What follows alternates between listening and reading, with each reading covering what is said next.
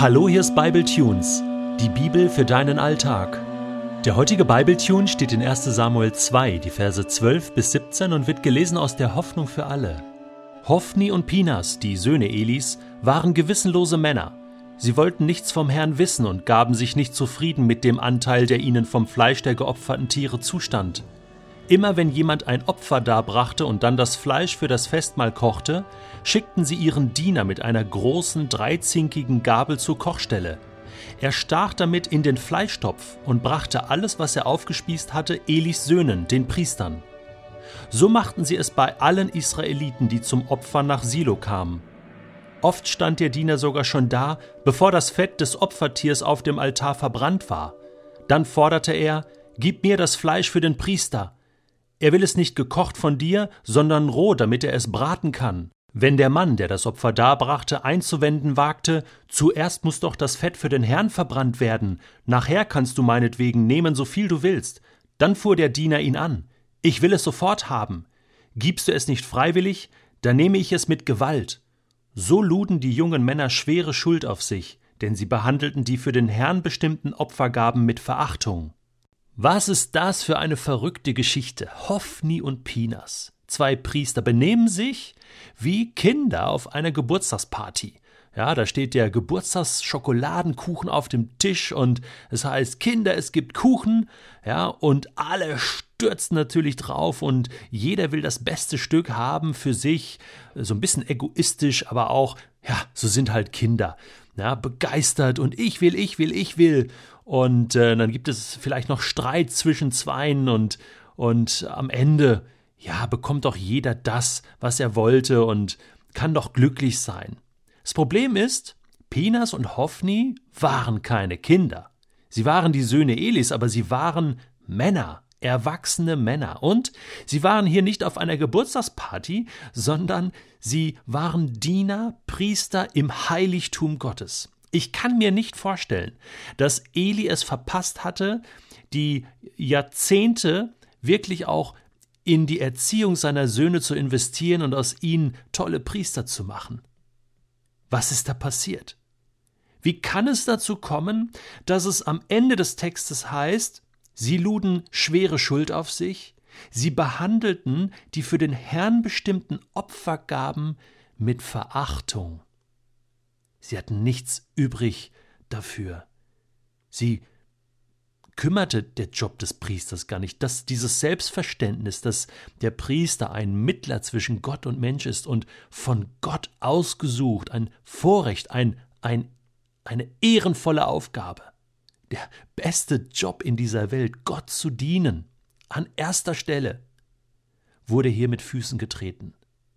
Und das ja nicht mit dem heutigen Tag, der da beschrieben wird, sondern das ist ja ein Prozess gewesen bei den beiden. Und das ist ja auch noch das Verrückte. Bei den beiden.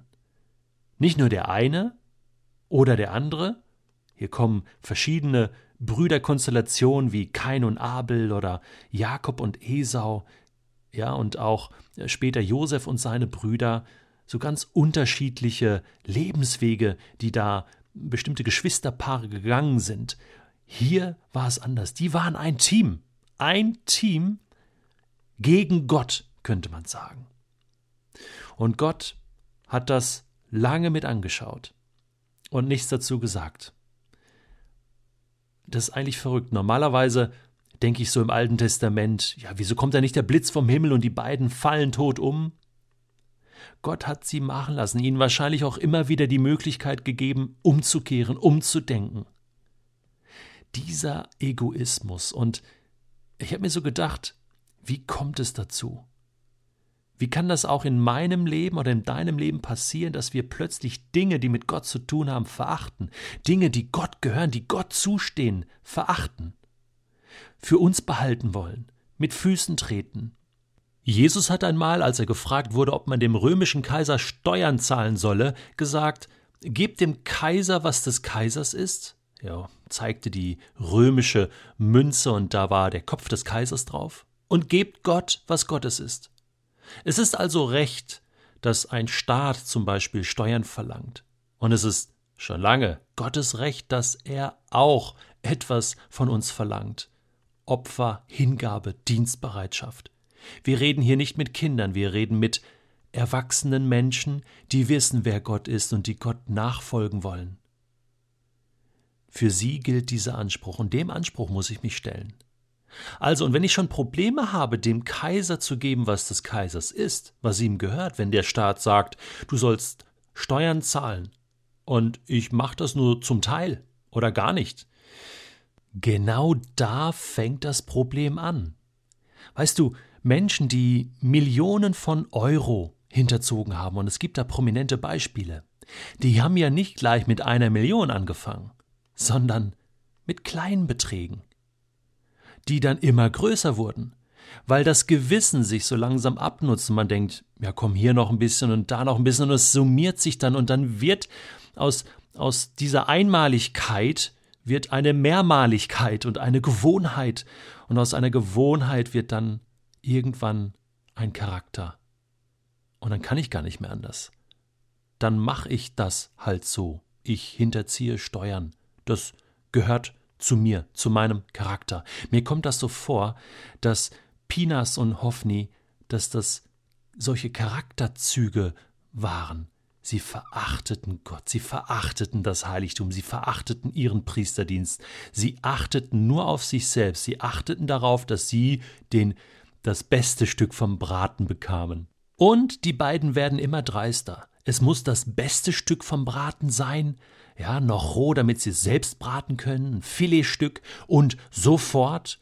Und wenn nicht, dann holen wir es uns mit Gewalt. So weit war es gekommen, im Heiligtum, im Hause Gottes. Und Gott schaut zu. Wie lange noch? Er lässt das einfach zu. Aber irgendwann kommt der Punkt, wo das Ganze auffliegt, wo das Ganze nicht mehr funktioniert. Gottes Geduld sollte die beiden eigentlich zur Umkehr leiten, aber es ist nicht passiert. Es gibt auch Beispiele im Neuen Testament. Jesus räumt einmal so richtig auf im Heiligtum, weil es da so Verkäufer gab, die ihre Geschäfte gemacht haben. Und Jesus sagt, das ist ein Gotteshaus für Gebete und für Anbetung und nicht für Geldwechsel und Geldwäsche und Business. Ich habe mich gefragt, wie sehr ich vielleicht auch manchmal Gottes Heiligtum missbrauche für meine Zwecke. Es fängt im Kleinen an. Da ist vielleicht der Ruhetag, den Gott mir einmal in der Woche verordnet hat, den Sabbat. Und weißt du, der Sabbat gehört auch nicht mir, es ist Gottes Tag, den er mir schenkt. Ich kann ihn nutzen, gebrauchen, gestalten. Aber mir sollte doch bewusst sein, dass es der Tag Gottes ist, wo Gott auch vorkommt.